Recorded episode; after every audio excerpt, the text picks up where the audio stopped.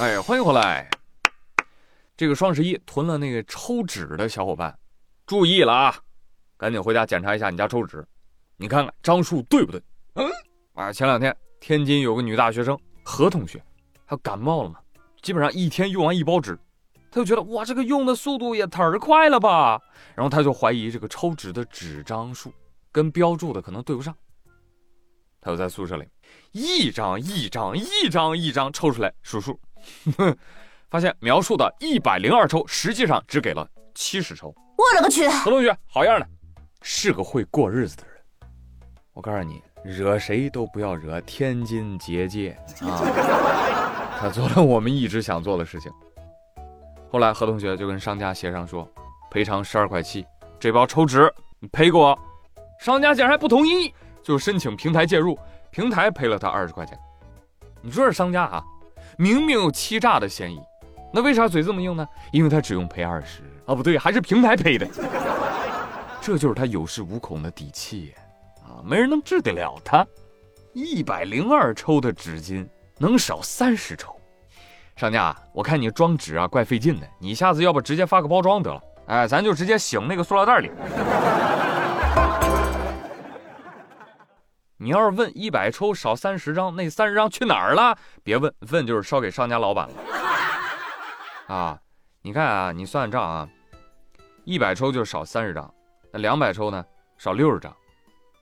他一包里只放七十张，你看两包只能当三包卖。天才！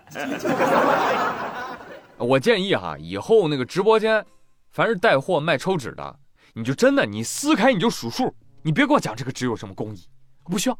啊，你能把数给我对上，我就谢天谢地。啊，撕开就数，然后卖实物的上称你就称，哎，别怕时间长，大家爱看，是不是啊，消费者们？啊，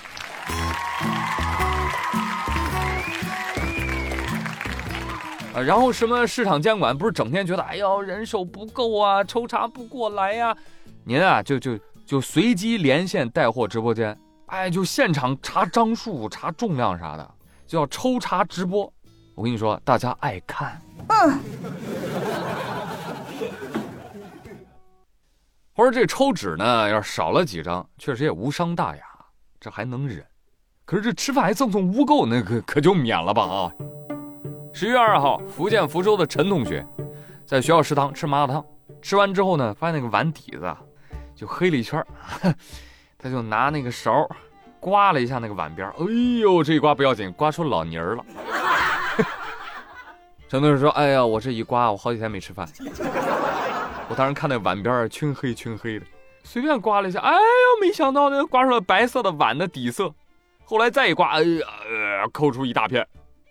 哎，更绝的是，陈同学表示，呃，我也知道外面食堂正常洗碗不会像家里一样洗的那么干净，我呢就没去反应。”你是没反应，你拍个短视频，你放网上了。陈同学，收手吧，陈同学，这个才叫老汤啊！你这一拍，你给人家老员工刮开除了呀！你这个啊，你不懂，你不懂餐饮业，你没干过这个东西啊，它就讲究个什么日积月累嘛，是不是？吸天地万物之精华，你咔一刮下来，麻辣烫精华没了，你知道吧？就平时这个碗，你倒白开水下去，你再搅和搅和，嚯，那直接就成麻辣烫汤了。这个，你少一点麻辣烫都不是这个味儿。所以你明白了吗？这个不叫不干净，这个叫什么？包浆啊！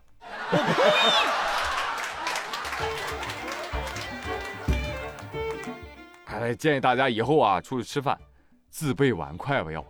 千万不要把这个古董啊给搞贬值了。好，说到古董，我们再来说说国宝。准确来说，应该是小国宝。小国宝谁呢？小熊猫，国家二级重点保护野生动物。长相我不用多说，可爱对吧？特别喜感又憨厚，受到了无数人的喜爱。但是同时，也引来了不法分子的觊觎。这个小熊猫，有朋友说小熊猫是什么东西啊？这个小熊猫的皮肤怎么跟熊猫不一样呢？来，朋友们，有多少人跟这个网友一样，一直认为小熊猫是小的熊猫的？举个手来。强行科普一下，这俩就不是一个物种。大熊猫是熊科，小熊猫是小熊猫科。啊，你看人面子多大，单独列一科。好好，这个不重要啊，反正就不法分子发现了这个商机，就以每只两千五百块至四千元不等的价格收购非法捕猎的小熊猫，转两手之后，以每只三十五万的价格叫卖。嗯。奸商啊，这个是全是中间商赚差价。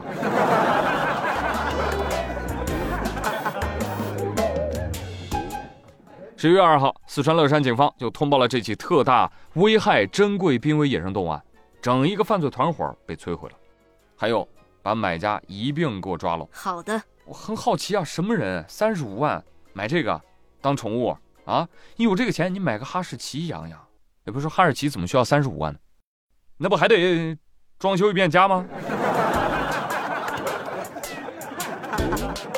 是吧？养新狗住新房，它不香吗？仔细一想，好像也不怎么香。提醒大家啊，狗子不能随便养的啊，你先要去了解一下，啊，适不适合你。你像下面这种，我就很推荐。像这种狗老少咸宜啊，什么狗？纸片狗。现在大学生都特别喜欢养这种狗，但是怎么说呢？有利有弊。弊端就是每养一只纸片狗，就有一个瓦楞纸箱被杀害。啊，很多大学生就喜欢自己动手做那么一只，然后呢，在宿舍门口放着。哎，你从侧面一看，哇，真的是细狗了这下啊！还有大学生在旁边给那个狗竖了个牌子，上面写着：“我不饿，我真不饿。”哎，不信你放口吃了，你试试。结果那个狗盆里面放的都是零食，也不知道最后这吃的都便宜谁了。呃，这到了晚上，还有大学生纸片狗大聚会，就全校各式各样的假狗啊，那欢聚一堂，大家都在一起探讨，哎，谁的主人活好啊，做的漂亮。然后最残忍的是什么？最残忍的是，有情侣公然在操场上遛只狗，卿卿我我，打打闹闹，太过分了！这个，你俩这是遛狗吗？你俩这是杀狗啊！你这是啊，一杀一大片呐。有被杀到的单身狗举手。反正我看到这些图片之后，我我整个人都傻了。就怎么了？就是，就实体狗是不是已经没有市场了啊？你既然都是纸糊了的，精神状态都这样了，为什么不直接糊个熊猫呢？是不是啊？要敢想。我觉得大家啊，闲来无事的时候做狗可以。但做人不能太狗。再给大家介绍一种新品种，叫找回狗。因无力归还借款，资深玩家小齐将自己的游戏账户以十二万元转让。然而钱拿到手了，他又心有不舍了。通过申诉，把账户又搞回来了。有操作的呀！记者前不久从法院获悉，一审法院以盗窃罪判处被告人小齐有期徒刑三年六个月，并处罚金五万块。小齐不服，我要上诉。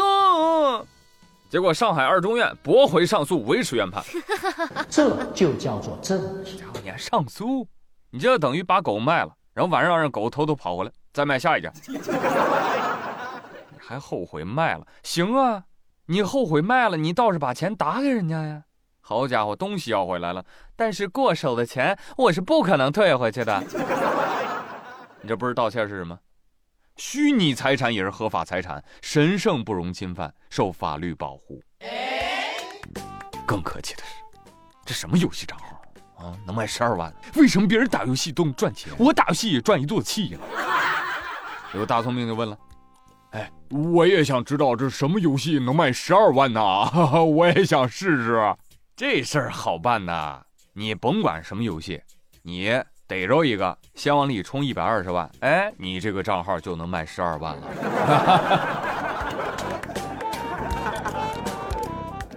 哎，朋友们，欢迎大家也跟我分享一下，就你氪过什么好玩的游戏，报上名来啊！你氪了多少了？凡是氪的多的，哎，我绕着走，